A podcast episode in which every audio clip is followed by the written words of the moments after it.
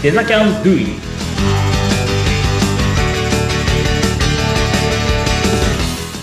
デザインキャンパスの浜野です。お相手役の相本幸子です。浜野さん、今回もよろしくお願いします。よろしくお願いします。そして、スペシャルゲスト、またまたお二人登場いただきたいと思います。桑原さん、そして国本さん、よろしくお願いします。よろしくお願いしはい、よろます。しくお願いします。国本さんが運営されているフードバンク八王子ワークスでのデザインキャンパスの活動について具体的にお話を伺ってきているわけですけれども今回はそもそもなぜ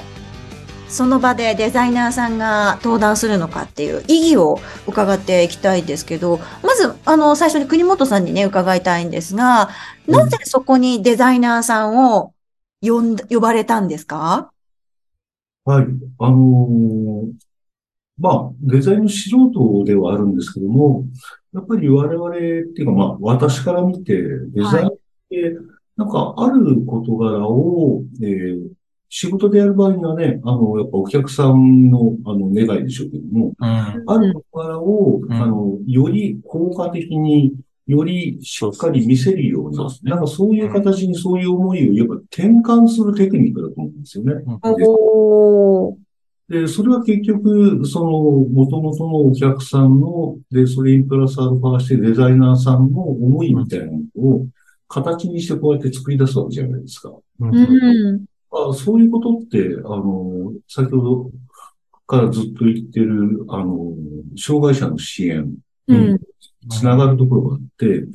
なんでかっていうと、障害者って言い方してますけども、より広く言うと、やっぱり生きづらい人たちなんですよね。うんやっぱり生きづらい。だからそういう意味では、障害者の手帳を持ってるかどうかとあんまり関係なくて、うんあ我々とも地続きで繋がってるところがあって、うんなんかそう生きづらいような思いの時に、どうやって自分を表現したらいいのか。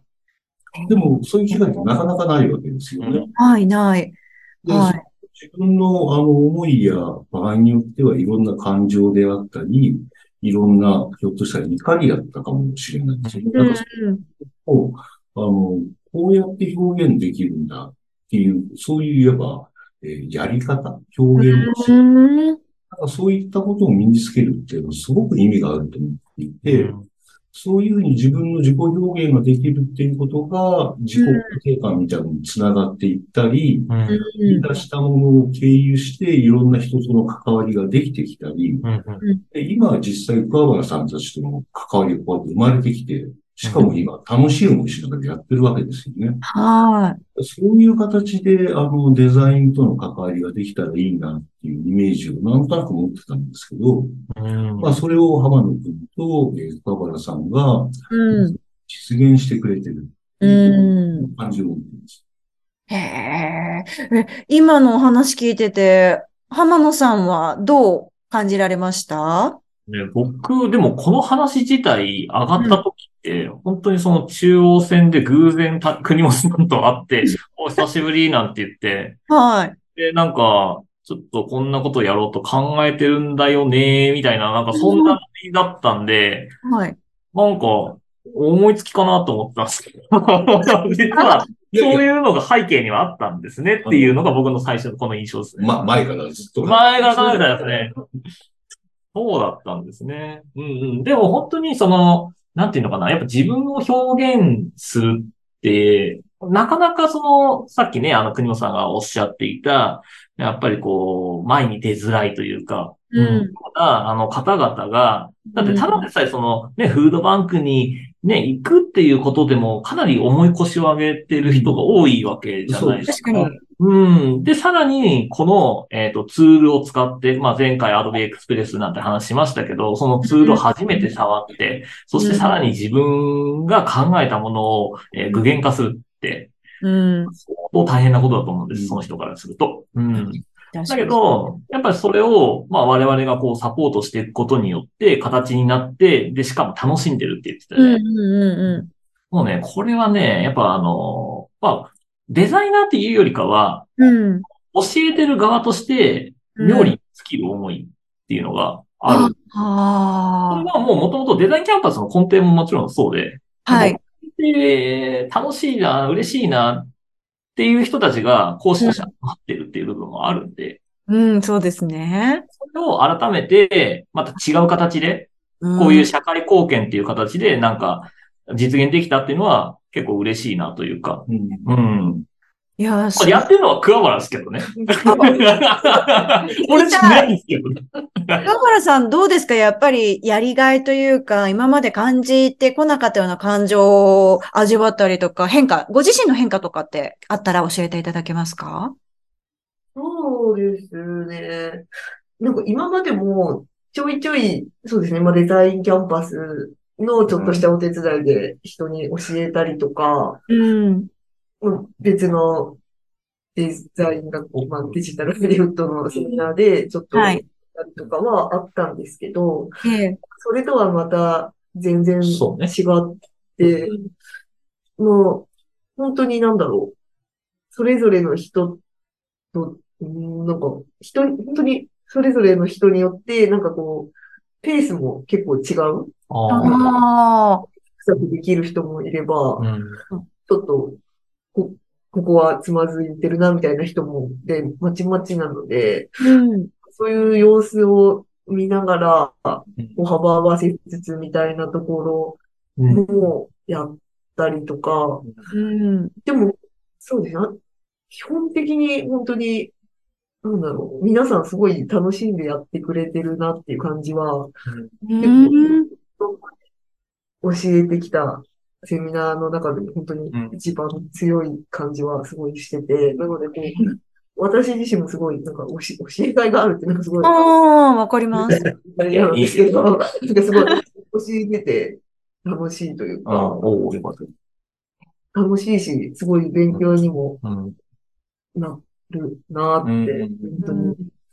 いや、本当そうで、なんか、うん今までのデザインキャンパスとかデジハリとかって、基本的には、ある一定の前向きな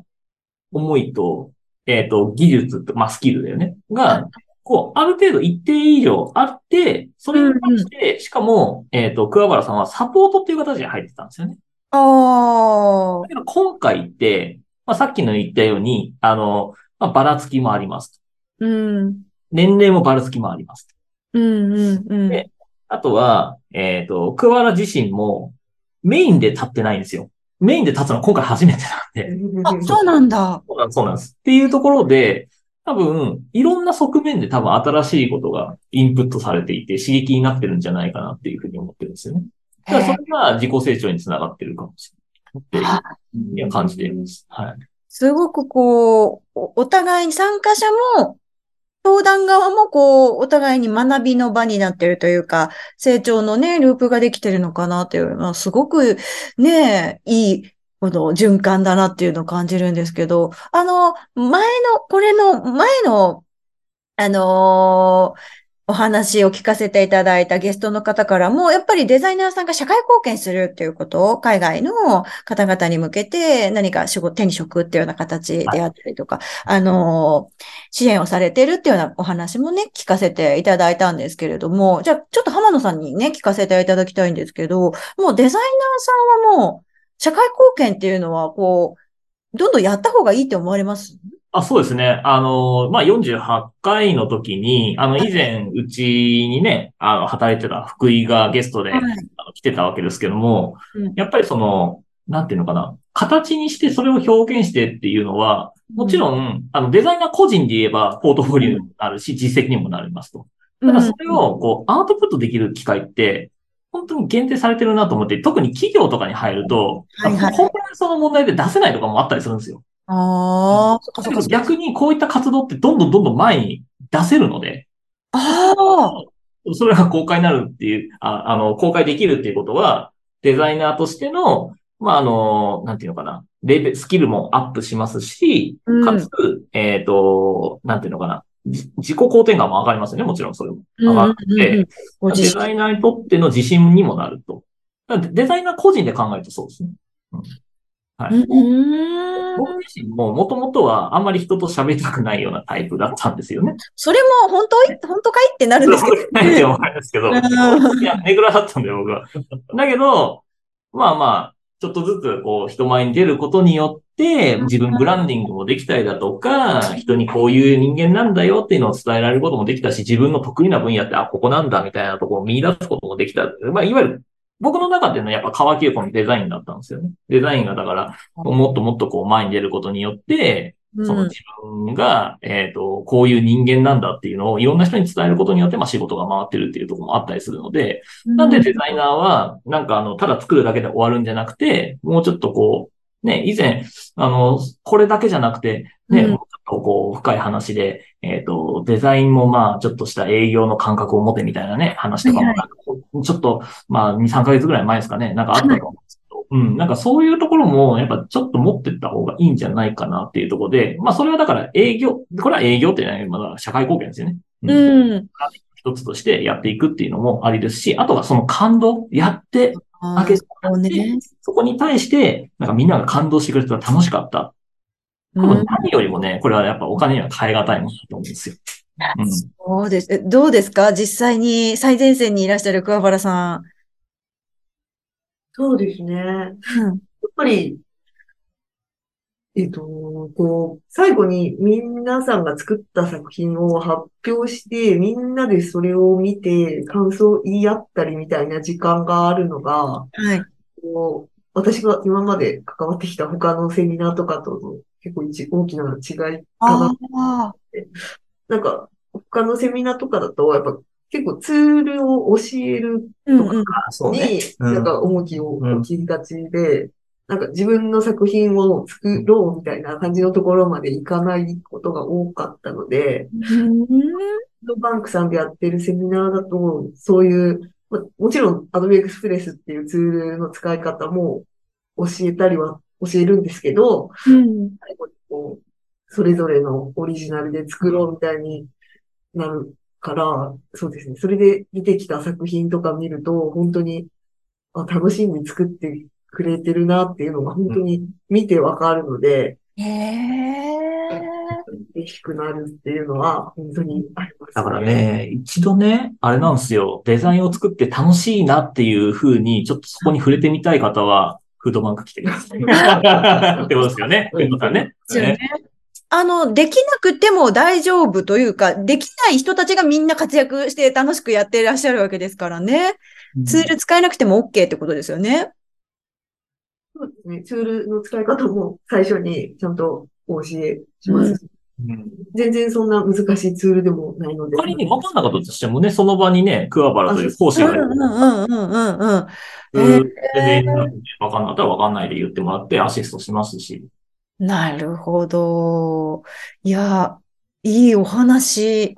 ねえ。なんか自分がやったことでみんながすごくげあの元気に笑顔になるって、これなかなかありそうで、そこまでないことがね、多いと思うので、そういう意味でも、このフードバンク八王子ワックスで、えー活動されてる、社会貢献されてるデザインキャンパスっていうのは、すごく意義がある活動されてるなというふうに思いましたけれども、いや、もう、あの、どんどんお話聞かせていただきたいんですが、この回もお時間やってまいりましたので、ここまでとなります。はいえ方、もう、止まらない素晴らしいお話聞かせていただきました。ありがとうございました。ありがとうございましたありがとうございました。